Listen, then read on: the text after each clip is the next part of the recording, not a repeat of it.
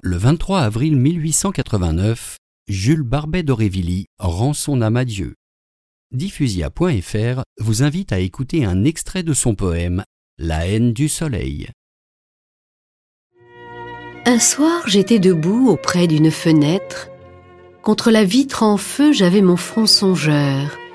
Et je voyais là-bas lentement disparaître un soleil embrumé qui mourait sans splendeur.